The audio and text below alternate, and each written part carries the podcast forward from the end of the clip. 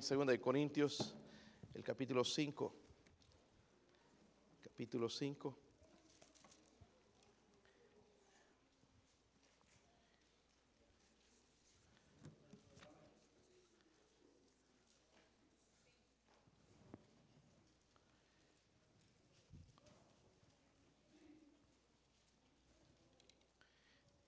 Voy a- leer un versículo, hermano, después eh, vamos a ir ah, quizás uno por uno o ver lo más importante. Pero el versículo 20, ¿lo tienen, hermanos? Así que somos embajadores en nombre de Cristo, como si Dios rogase por medio de nosotros, o rogamos en nombre de Cristo, reconciliados con Dios. Vamos a leerlo todos juntos. Dice, así que somos embajadores en nombre de Cristo, como si Dios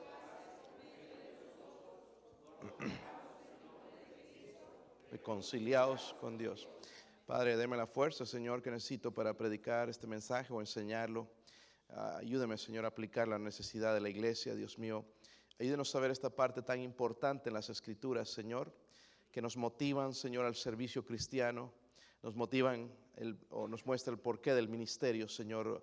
Ruego, Padre, que nos hable, Señor, en nuestras vidas sean cambiadas, transformadas, que seamos diferentes, Señor, en la manera de pensar, Dios mío. Transforme nuestra mente, Señor, carnal, Señor, humanista, Señor, eh, ruego eh, que nos ayude a tener la mente de Cristo, Señor, oramos por su ayuda. Si hay alguien sin Cristo en esta noche, Dios mío, ruego que el Espíritu Santo obre, obre, Señor, para salvación. Pido esto en el nombre de Jesucristo. Amén. Pueden sentarse, hermanos. La verdad es que si somos honestos, una de las cosas en que menos pensamos nosotros como cristianos, porque somos cristianos ya, ¿verdad? Hemos nacido de nuevo, nos ha salvado, nos ha rescatado, ahí estábamos cantando de, la salvación. Pero si somos honestos, hermanos, eh, la- lo menos que pensamos es en el ministerio. No pensamos en el ministerio.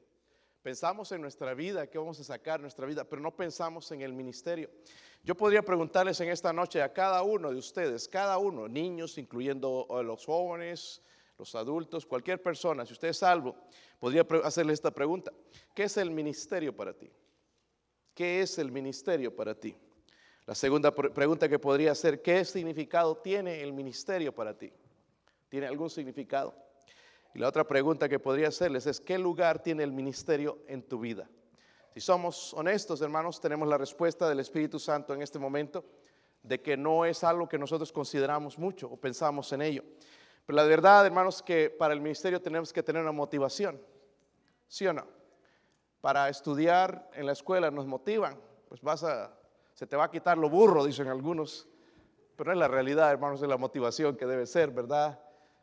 Motivarte porque vas a salir, te van a premiar, si sales con buenas notas, te van a dar esto y los papás a veces un esfuerzo, te voy a regalar esto si sacas buenas calificaciones y te gradúas sin pasar ahí raspando, te, te- te- te voy a premiar, ¿verdad? Algunos hacen eso, que está bien, les premian a sus hijos, pero igual en el ministerio, hermanos, Dios nos da un- una motivación, porque si no el ministerio se vuelve una carga.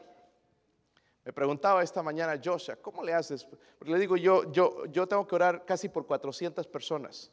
Y no oro todos los días por 400 personas, porque ya imagínate orar por 100. Te lleva por lo menos dos horas, una hora, dos horas. Orar por 400 personas es bastante. Entonces le digo, lo que he aprendido a hacer con este ministerio nuevo que tengo es, y si la iglesia sigue creciendo, es dejar que el Espíritu Santo ponga los nombres en mi mente. Y una vez que pone los nombres, entonces yo oro por esa persona. A veces lo trae y yo sé por qué, entonces ya sé que el Espíritu Santo trayéndome a esa persona a- pa- para que ore por ella. O sea, tener una vida de oración es lo que estoy tratando de decir.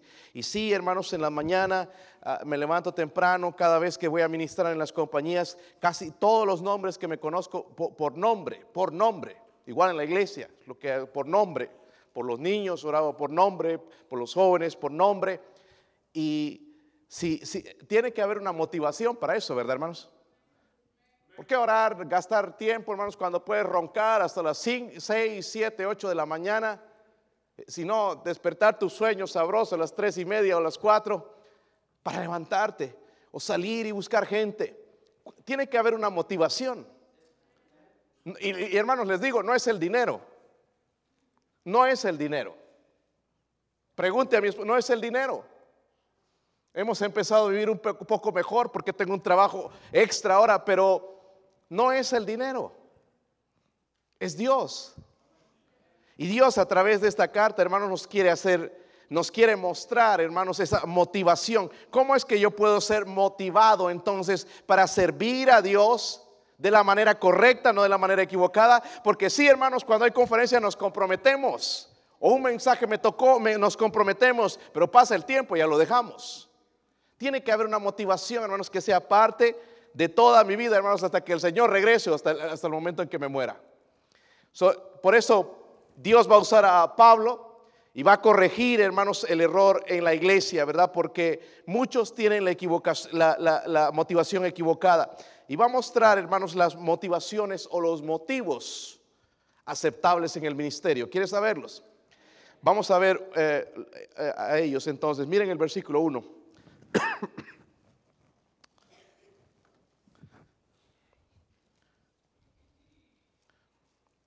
versículo 1.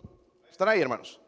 Dice, porque sabemos que si nuestra morada terrestre, este tabernáculo se deshiciere, tenemos de Dios un edificio, una casa no hecha de manos, eterna, ¿dónde? Qué tremendo este versículo. Es uno de mis favoritos en la palabra de Dios. Dice, y por eso también gemimos deseando ser revestidos de aquella nuestra habitación celestial, pues así seremos hallados vestidos y no desnudos. Porque asimismo los que estamos en este tabernáculo gemimos con angustia, porque no quisiéramos ser desnudados, sino revestidos, para que lo mortal sea absorbido por la vida. Mas el que nos hizo para esto mismo es Dios. Dice quien nos ha dado las arras del Espíritu. Noten eso ahí. Así que vivimos confiadamente siempre sabiendo que entre tanto que estamos en el cuerpo, estamos ausentes del Señor, porque por fe andamos, no por vista. Pero confiamos y más quisiéramos estar ausentes del cuerpo y presentes que. Son la primera motivación, hermanos, que nos va a dar. Yo lo llamé a este, ¿verdad? Está hablando de los motivos, la motivación para el ministerio. Pero embajadores en nombre de, eso es un título importante, hermanos, como que, como cuando compran un jugador en un, en, un club de esos, ¿verdad? Y traen y, y que no funciona el jugador, que pagaron millones de dólares y dicen le quedó grande la camiseta no, no puede, ¿verdad? Y nosotros con este el nombre, hermanos, de embajadores de Cristo, creo que nos queda demasiado grande, ¿verdad? Eh, necesitamos hacer algo, obviamente. So, la primera motivación, hermanos, que yo veo aquí es esta, la esperanza, ¿qué? Dígalo conmigo, la esperanza futura. So, estos versículos hablan del destino, hermanos, del cristiano, ¿verdad? Eh, nuestra existencia en el mundo por venir. ¿Sabe por qué el cristiano es tan optimista? Por esta misma razón, porque tenemos un futuro, ¿verdad? Veo una persona inconversa, ay, no sé qué va a pasar, pues una vez que te mueres, ahí se acabó ya y, y se acabó tu vida y te separas. Yo, hermanos, he estado en funerales tanto de cristianos como de inconversos. Estar en un funeral de un inconverso, hermano, es la cosa más triste que puede haber porque hay una separación, ahí están llorando. Yo he visto a, madres ahí agarrando el sarcófago, el, cajón de sus hijos, tratando de revivirlos, llorando, desmayándose, porque no saben qué va a pasar. Pero eso no sucede con nosotros. ¿Por qué? Es por la esperanza que tenemos. Nosotros tenemos una esperanza bienaventurada. El versículo 1 dice, porque, noten esas palabras, ¿por qué? ¿Cuántos saben eso? Si no lo sabe, dice, porque sabemos. Porque sabemos, no tenemos que consultar, hermanos, con el horóscopo, no tenemos que ir allá cuando existía Walter Mercado, no tenemos que ir a un adivino, no tenemos que ir a la Ouija, tenemos que ir a la Biblia. Dice, sabemos. Amén. Nosotros sabemos lo que va a pasar. Yo le digo a gente conversa, pues Dios puede darte una vida eterna. Ay, ojalá que sí pueda. Sí puede. Nosotros sabemos, ¿verdad, hermanos? Sabemos, no, no ni tenemos duda. Eso ¿Qué sabemos? Después nos contesta que tenemos de Dios un qué. Están ahí en el versículo 1. Tenemos de Dios qué? Un edificio, una casa no hecha de manos, eterna en los... Ay, si no, mira, si no tienes casa, ya tienes una. Pero no está hablando del cielo, está hablando del cuerpo. Qué glorioso, ¿verdad? Hermanos, porque aquí nuestro cuerpo se está cayendo en pedazos. Si eres joven, un día vas a llegar a la edad del hermano Roberto. y se va deshaciendo, hermanos. ¿Sí o no? Van cayendo dientes, pelo blanco, rollitos por aquí, bueno, ya más rollo que otra cosa. Ya, hermanos, se va perdiendo muchas cosas. La mente no es tan fácil, no es como antes. Yo a mis hijos a veces tengo que repetir, les llamo, hermanos, por diferentes nombres. Y, Gabriel y es Daniel, y, ellos se burlan de eso, pero llega, falla, ¿verdad? A veces y, le estás llamando otra cosa. Te, te, vas dando cuenta de lo que va pasando, ¿verdad? Pero la Biblia, hermanos, nos da la esperanza de que si este tabernáculo, el cuerpo está hablando, se deshiciere, tenemos de Dios un edificio, una casa no hecha, dice, de manos, dice eterna en los. E, el versículo, hermanos, nos explican por qué para el creyente no representa la, muerte para nosotros no es un terror como para los inconversos. Por ejemplo, Pablo en, en 2 de Timoteo, no vayan para allá, pero en 2 de Timoteo 4, 6 llamó a la muerte partida. Y la palabra partida, hermanos, porque él hacía tiendas, sabían para, para vivir en el ministerio recibía ofrendas, pero en realidad él era un evangelista, misionero y no tenía una iglesia que lo apoyaba, entonces hacía tiendas en ese momento nosotros no cuando hablamos de tiendas pensamos en esas de, ¿qué tienda? De campamento, ¿verdad? Pero esas no las usamos mucho nosotros. Pero para ellos las tiendas eran las casas, que tenían, bueno, lo corrieron de ahí a otro lado. No hay trabajo, a otro lado con su casita. ¿Verdad? Y esa es la idea, hermanos, cuando habla de partida, la idea de, desarmar una tienda y mudarse a otro lado. Eso va a pasar con nuestro cuerpo, se deshace, pero va a ir a otro lado, ¿verdad? Ya en, en una condición perfecta. Ahora, ¿cómo podemos estar seguros? Miren en Efesios 1, versículo 13. Efesios 1, 13.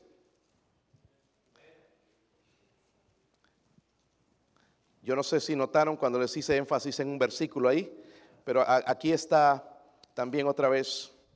Efesios 1:13 dice, en él también vosotros habiendo oído la palabra de, qué importante es escuchar el evangelio, el evangelio de vuestra, y habiendo qué, dice, en él fuisteis qué, sellados con el Espíritu Santo de la promesa, que es las, que es las, saben, no, no dice garras, las arras, ¿qué es las arras? Es la garantía. Como cuando vas a comprar una casa, tienes que dejar una garantía de que la vas a comprar. Pero dice que el Espíritu Santo es la garantía, las arras de nuestra herencia hasta la redención de la posesión adquirida para alabanza de su. Lo mismo, hermanos, vimos ahí en ese versículo entonces que leímos de, de el versículo 5, más el que nos hizo para esto mismo es Dios, quien nos ha dado las arras. Tenemos la garantía ya, el pago inicial. Amén. Por eso no andamos aguitados, hermanos, con esto del coronavirus. ¿Entienden? Yo veo a gente tan preocupada, hermanos, con esto. ¿Sabes? El flu mata más gente que eso. Ahora, como digo, no sea tonto y se va a meter una multitud. Hay que tratar de evitar en este momento, bueno, vamos a tener que cambiar algunas cosas y, ¿verdad? diferente hasta que desaparezca. ¿Ok? ¿Por qué va a desaparecer? Y después va a venir otra cosa. Pero, ¿cómo la gente está asustada con esto? ¿Sí o no? Hermanos, es un buen momento para testificar y hablar de Cristo. Es el momento perfecto para hablar de Cristo. No esperes que tus familiares agarren el coronavirus y se mueren y ya después de arrepentido, ahora mismo, hermanos, es una buena oportunidad. ¿No ves lo que está pasando en el mundo? ¿Qué piensas de esto? ¿Por qué? Que la gente piense, ¿verdad? Pero para nosotros, hermanos, no es, porque si nos da y nos morimos, ¿dónde vamos? Ya enterraron el cuerpo, se va a hacer polvo, pero tenemos allá un cuerpo nuevo, un edificio, dice una casa, no hecha de manos, pero dice en los cielos. Mire lo que nos espera. Si el cuerpo ahí se está desgastando. Pastor, y alguien se pregunta a las hermanas, ¿y cómo me voy a ver yo? Eh, hermana, en el espejo tal vez. O yo no sé cómo eh, Yo creo que vamos a ser iguales. Pero ya vamos a estar contentos. Porque aquí si eres rubio, no te gusta rubio, aquí eres eh, moreno, y si eres morena, aquí eres rubia. ¿Sí o no, hermanas? Dije a los hermanos, no hermanas, ¿por qué están poniendo rojas las hermanas? No estamos contentos aquí. Pastor, pero voy a seguir chaparro. ¿Quién sabe, hermanos? Yo creo, hermanos, honestamente, no dice en la Biblia, pero yo creo, hermanos, que los, que los niños ya no van a ser niños, que van a tener una edad promedio, quizás la edad de Cristo, para disfrutar la eternidad del cielo, ¿verdad? Por siempre, porque es una eternidad. Yo no sé, no está en la Biblia, digo, es mi pensar, mi manera de creer también, ¿verdad? De que vamos a tener una edad, y esa edad va a ser para siempre, vamos a ser eternos, pero un cuerpo glorificado. Miren el versículo 6 dice lo siguiente, así que vivimos qué? ¿Qué dice ahí hermanos? ¿Cuántos viven confiados? La verdad que no hay, ¿qué va a pasar? Y, y, ahora la economía se va a ir para abajo. Están tratando de todo para mantener la economía y se va. No pueden, porque la gente está asustada. Dice, pero nosotros vivimos, estamos confiados siempre. Amén siempre con esta enfermedad, igual con lo que venga, sabiendo entre tanto que estamos en el cuerpo, estamos ausentes del Señor. Mientras estamos en el cuerpo, estamos ausentes del Señor. Eso es lo que la Biblia dice. Y una vez que nos ausentemos del cuerpo, hermanos, vamos a estar presentes ¿dónde? Es lo que la Biblia dice, ¿verdad? So, esto me debería motivar. Tengo una vida eterna. No me voy a quedar aquí si mi cuerpo se envejece. Las cosas se envejecen, las cosas se pierden. Pero allá tengo un cuerpo, voy a tener un cuerpo nuevo. Me debería motivar a ministrar a Cristo, a servir a Dios todo el tiempo. Amén. Esto motivaba a Pablo el saber, hermanos, lo que le esperaba. Y no lo quería nada más para él, sino compartirlo con otros para que ellos tengan esa bendición también. Amén. So, ahí está la primera motivación. Mire la segunda, el versículo 9. Versículo 9. ¿Están ahí? Dice, por tanto, por lo que dijo antes, hay muchos por tantos aquí o de manera en este, en este capítulo. Por tanto, dice, procuramos también ausentes o presentes serle qué? Agradables. Miren esto, hermanos, porque es necesario que todos nosotros comparezcamos ante el tribunal de Cristo, para que cada uno reciba según lo que haya hecho mientras estaba en el cuerpo, sea bueno o sea sea malo. La primera motivación es la esperanza. Amén. No tenemos, hermanos, una casa hecha de manos allá, sino un edificio, una casa no hecha de manos en el cielo, un cuerpo glorioso, glorificado. Cuando el Señor resucitó, hermanos, podía pasar y aparecer dentro de un lugar sin necesidad de tocar la puerta. Un cuerpo sano, glorificado, ya no se enferma, ya no se arruga, ya no se envejece, ya no hay pecado ya no hay malos deseos, ese cuerpo glorificado. So, tenemos esa esperanza futura. Número dos, el reconocimiento de Dios. Ya que lo que hacemos ahora tiene consecuencias eternas. Amén. Tiene consecuencias eternas. Nuestra meta es agradar a Dios, como dice en el versículo 9. Por tanto, procuramos también o ausentes o presentes. Nosotros seguimos qué? Algunos están ausentes del servicio, pero los que están presentes, todavía seguimos aquí, ¿verdad? Pero un día nos vamos, dice, pero aquí está la meta, dice serle, ¿qué? Agradables, serle, dice, agradables. Solo veo, hermanos, aquí tres afirmaciones, tres cosas que deberíamos considerar para serle agradables. Número uno, miren el versículo 9, la primera palabra dice, por tanto, ¿hacemos qué? Miren el verbo ahí. Procu, procuramos. No sé si ha leído esa palabra antes, pero es algo, querer algo con un deseo ardiente. Procuramos. Amén. Así como los sábados. Procuramos siempre ir a ganar almas, ¿verdad? ¿Sí o no? Procuramos estar en la iglesia cada servicio. Estoy haciendo mentir. Procuramos. Procuramos ser fieles en nuestros diezmos, ofrendas. Procuramos ser bendición a otros. Procuramos vivir siempre en santidad. Procuramos siempre hacer lo correcto. Deseamos ardientemente, hermanos, no nos obligan, no nos regañan por no hacerlo, no, no, nos, no, nos van a empujar, no nos van a doblar el brazo para hacerlo. Es algo que nosotros queremos hacer. Procuramos siempre. Amén. antes de hacer cualquier cosa, medite usted si en realidad está deseando ardientemente o te tienen que obligar o asustar. Miren el versículo 10 dice ahí, porque es necesario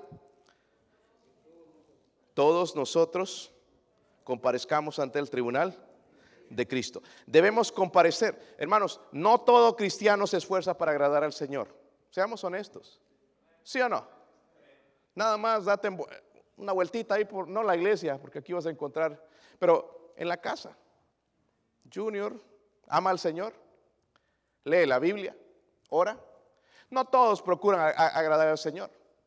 Como que se mete a veces en la música del mundo y las cosas del mundo, en la moda del mundo. Sí, no todos procuran agradar al Señor, ¿verdad? Pero dice la Biblia, hermanos, que todos compareceremos delante del Señor. No importa tu hijo, tu hijita, tu, bebé, tu, tu mamá, tu papá. Dice, todos comparecemos delante del tribunal.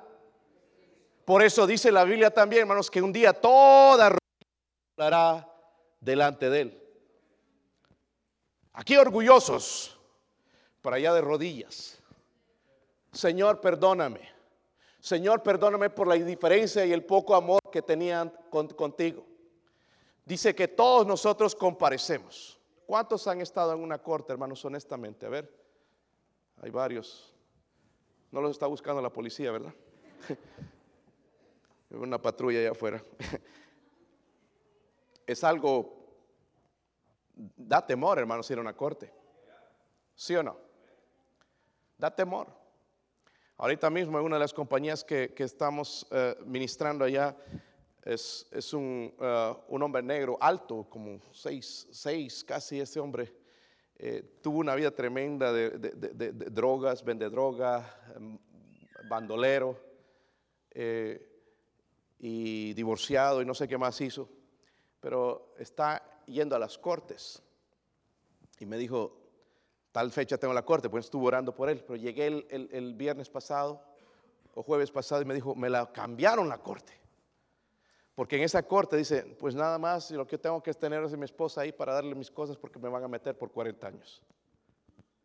Y yo veo que este hombre se ha arrepentido. ¿Entienden? Pero está con temor de la corte. Porque ellos ya saben las cosas que él ha hecho.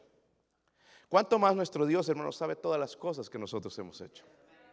¿Cuánto su pastor ha batallado por años decirle, mi hermano, hagamos esto, mi hermanito, iremos a ganar almas, hermanito, entraremos en la obra, haremos, compraremos esto, hermano, hagamos el otro, estamos eh, ah, con ganas de servir al Señor, ¿verdad? Ayúdenos, hermano, en la obra, métase también y rogando y rogando y rogando. Dios sabe todo eso.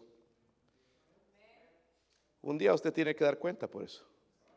Pidiendo a los padres, padres, apóyenos con sus hijos, por favor, ayúdenos por aquí, por allá.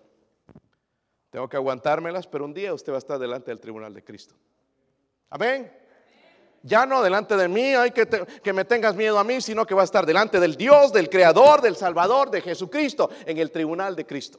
Dice que es necesario que todos nosotros comparezcamos.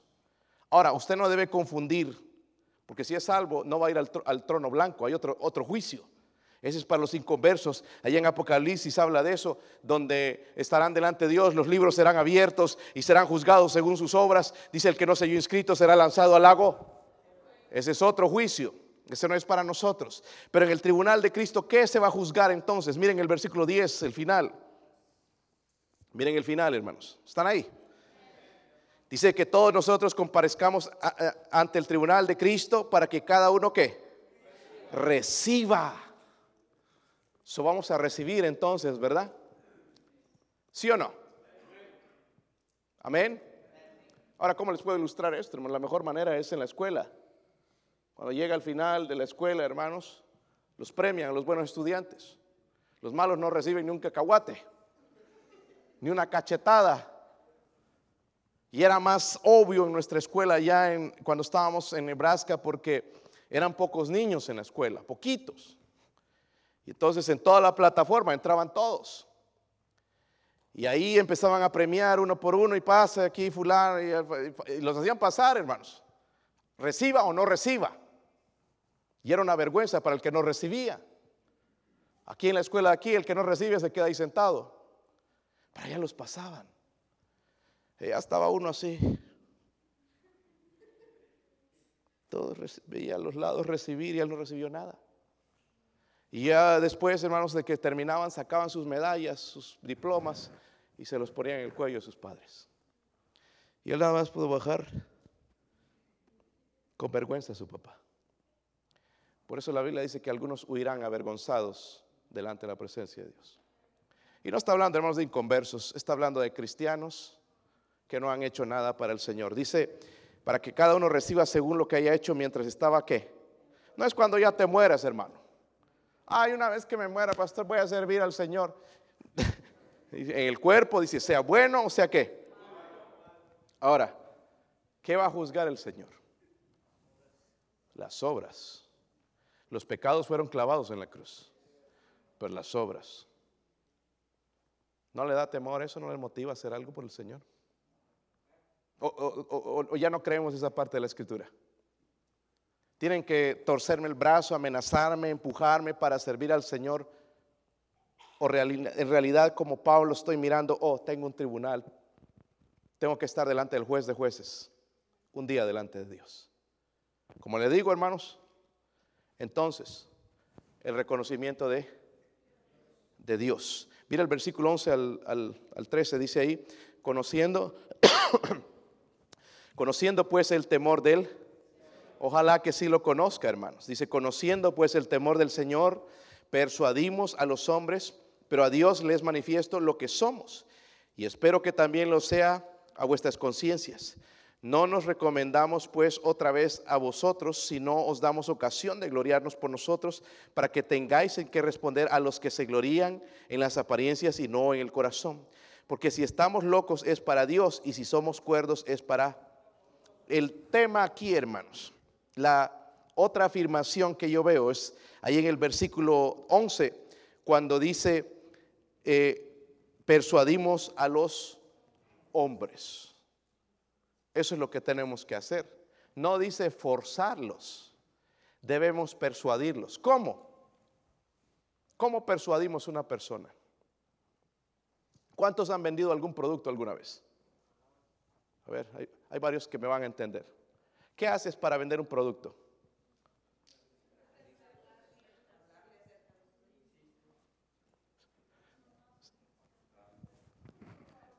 Pero no me digan, ¿a quién le tienen que dar eso?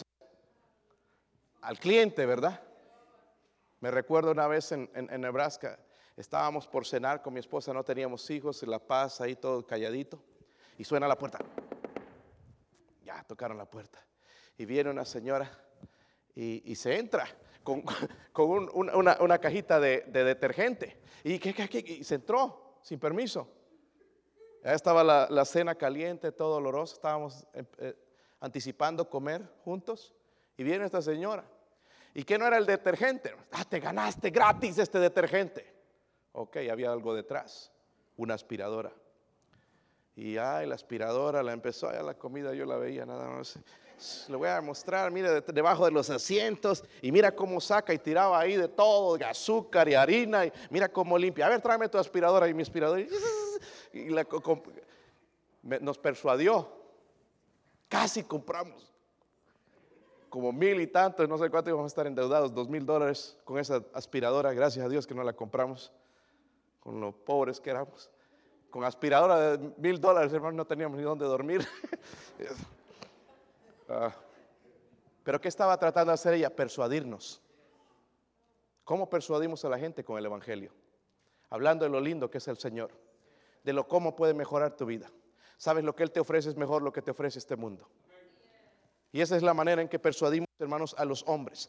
debemos ver todas esas cosas entonces sabiendo que tenemos el reconocimiento de Dios. Mire el versículo 14, vamos a ir rápidamente ahí. Versículo 14.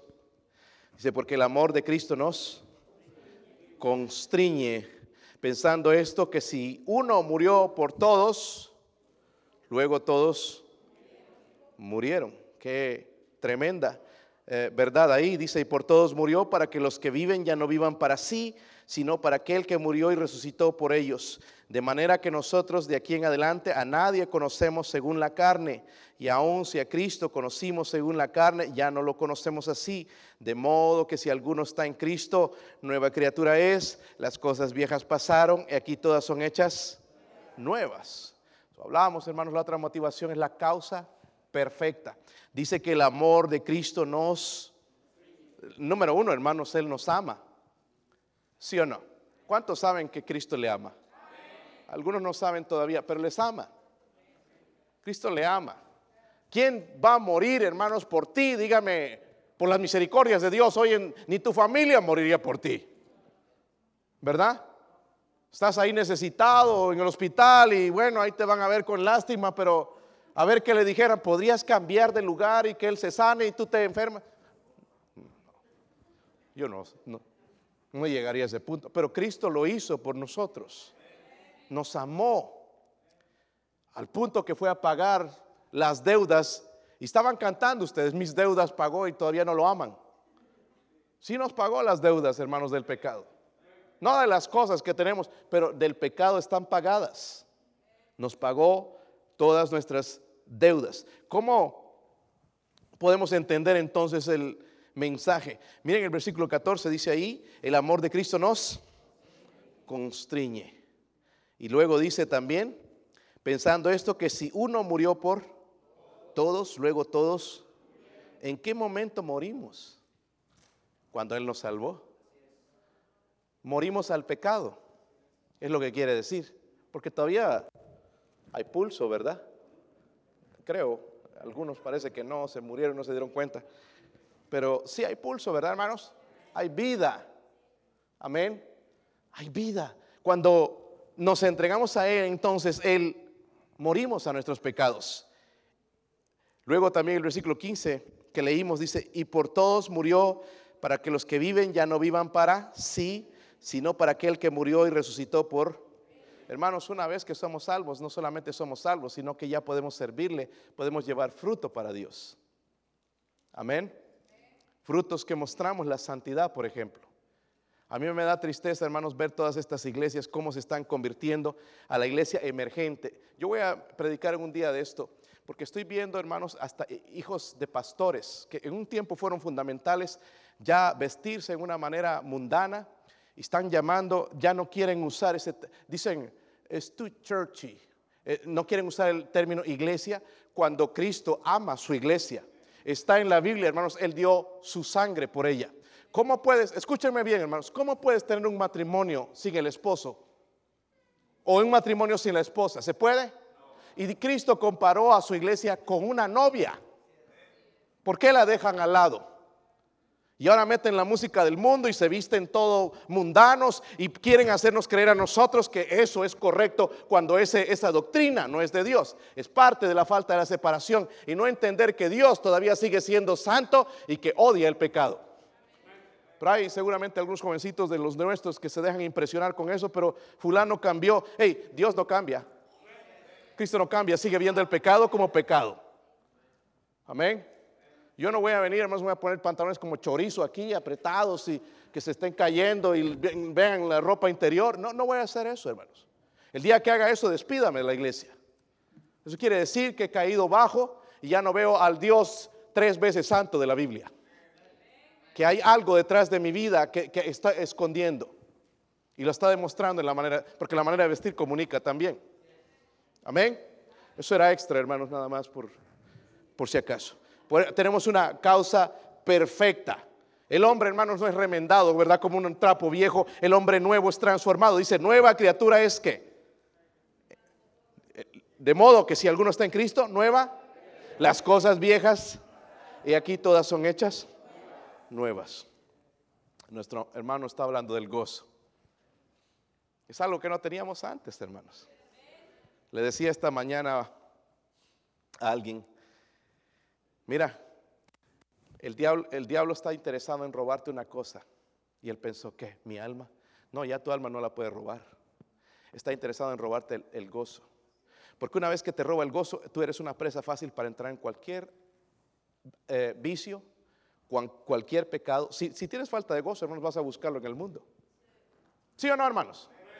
Incluso lo vamos a buscar en otras cosas. Nosotros como creyentes lo vamos a buscar en adicciones que, que pensamos que no son malas porque el diablo ha robado nuestro gozo. ¿Verdad? Pero el Señor nos llena de gozo. Algo que no teníamos. Nueva criatura. Las cosas viejas pasaron. Dicen, he aquí todas son hechas.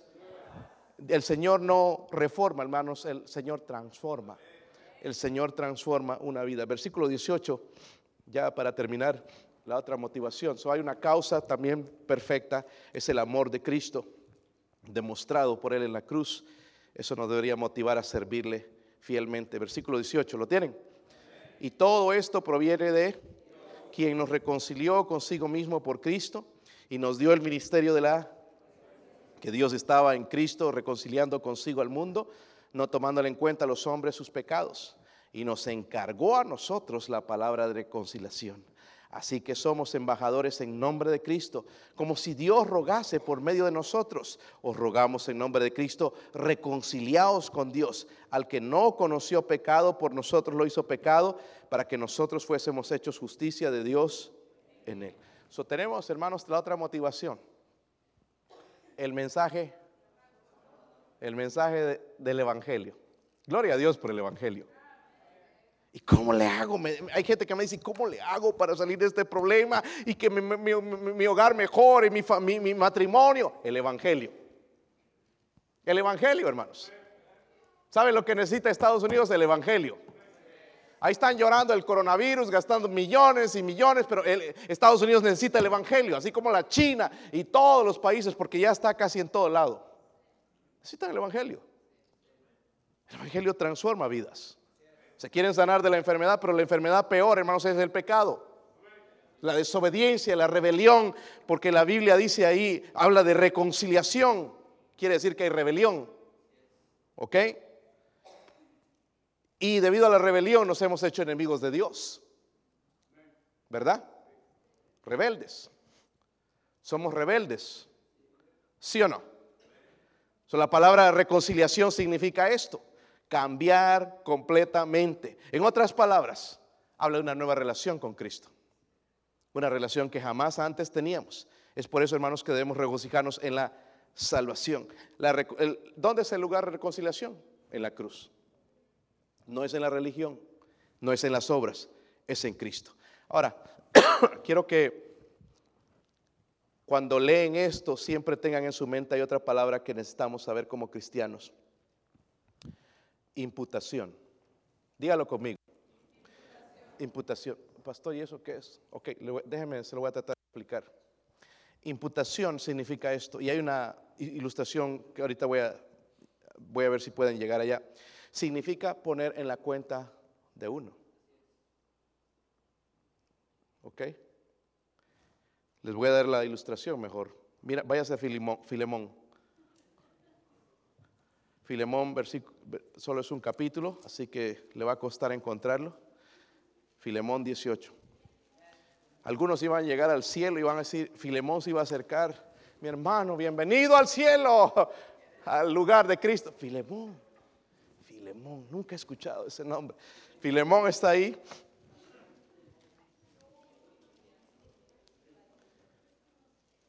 ¿Están ahí? Y si en algo dice te qué? Te dañó o te debe, ponlo, ponlo. Está hablando de Onésimo. Onésimo era el esclavo de Filemón, no Filemiñón, Filemón. Amén. Era el esclavo de, de, Filemón y le había robado y se escapó. Pero ¿saben qué? ¿Con quién se encontró? Con Pablo. Y Pablo le habló el Evangelio y se convirtió. Y lo llevaron al bote. Ahí estaban los dos. Y le escribió ahora que lo aceptara entonces a Onésimo. Dice, si algo te debe, entonces, si algo te dañó, obviamente que lo dañó, lo ofendió también. Dice, ponlo en.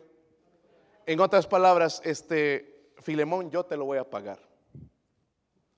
Es lo que Dios hizo con nosotros. ¿Sí o no? ¿Sí o no? El pecado fue puesto, Él cargó con nuestro pecado. ¿Sí? Entonces, cada vez que vea la reconciliación, también tiene que mencionar la imputación, significa poner en cuenta de, uno. Ah, ¿qué nos, ¿Cómo nos motiva esta doctrina de la reconciliación para servir a Cristo? Ahora, otra vez el versículo 20, ¿cómo nos motiva? Miren el versículo 20. Así que, después de que nos dijo, porque el versículo 18, vamos a regresar un ratito, vamos a regresar un ratito allá, hermanos, dice, todo esto proviene de Dios. Noten esta palabra, nos qué. Subraye eso, dice, nos reconcilió consigo mismo. Miren el mismo versículo, y nos, al final, y nos subraya eso también, nos dio el ministerio de la reconciliación. ¿Ok? Versículo 19, que Dios estaba en Cristo reconciliando consigo al mundo, no tomándole en cuenta a los hombres sus pecados. Miren esto otra vez, subrayelo. Nos encargó a nosotros la palabra de. Primero nos dio el ministerio de la reconciliación, que el mundo está enemistado con Dios, pero nos dio el ministerio de la reconciliación. Luego dice, nos encargó, o nos dio, y luego nos encargó. Y luego en el versículo 20 entonces va a resumirlo de esta manera. Así que, con eso que ha hecho Dios, somos embajadores en nombre de Cristo. Dígame una cosa, hermano, si no nos ha quedado grande el nombre. Porque somos los representantes de Cristo aquí. ¿Sí o no? El Papa ya anda, hermanos, por todo el mundo que le besen el anillo. Le andan hasta los pies le besan. Qué triste. Y no lleva ningún evangelio. Ningún evangelio. Siento tanto por esta gente ciega. Pero nosotros tenemos la llave, tenemos el evangelio que transforma y no compartimos con la gente. No estamos esperando un beso, hermanos, nada, ni siquiera que nos digan gracias. Somos embajadores. Él dice que nos encargó todo esto. Nos debería motivar porque somos embajadores en nombre del Señor. Amén. Esta debería ser nuestra motivación y luego nos recuerda algo que nosotros olvidamos. Al que no conoció pecado, por nosotros lo hizo pecado, para que nosotros fuésemos hechos qué?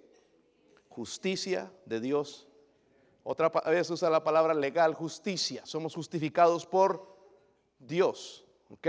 So, él pagó la deuda que nosotros necesitábamos pagar. entonces, ¿cómo me voy a motivar, hermanos, en el ministerio? Ya no voy a andar abandonando, no voy a dejar que me cae gordo el pastor, que ya no quiero, que un diácono, que aquí que me miró feo, que no agradecen. Cuando veamos estas cosas, porque sabe que Pablo estaba siendo criticado de que no era un apóstol, pero él seguía sirviendo al Señor. Hermanos, él tenía razones para no servir al Señor. Y nosotros aquí nos ofendemos de que no me miró, no me saludó. La esperanza que tenemos, algo glorioso nos espera. ¿Verdad? Nosotros sabemos lo que nos espera. Número dos, el reconocimiento eterno. Un día vamos a estar delante de ese tribunal de, Cristo para darnos, ¿verdad?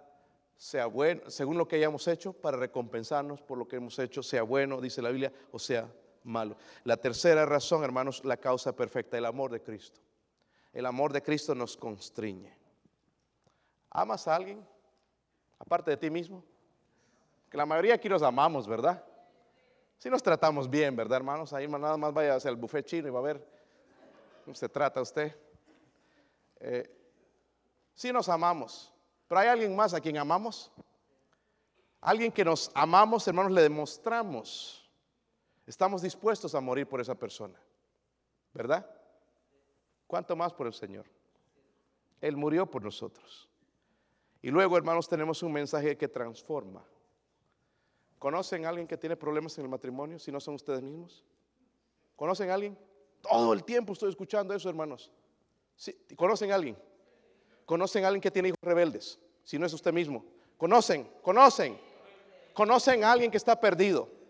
¿Conocen a alguien que está en las drogas? ¿Conocen a alguien que es un alcohólico? Conocen a alguien que es un mentiroso, que le va mal. Conocen. Lo que los puede transformar es el Evangelio de Cristo. Y qué lindo es ver gente transformada y cambiada por el Evangelio. Me gozo cada vez que veo, hermanos, a gente que habla su testimonio de cómo Dios, lo, que Dios ha hecho en su vida. Vemos entonces esas cuatro motivaciones, hermanos, que no están ahí por accidente. Dice, somos embajadores en nombre.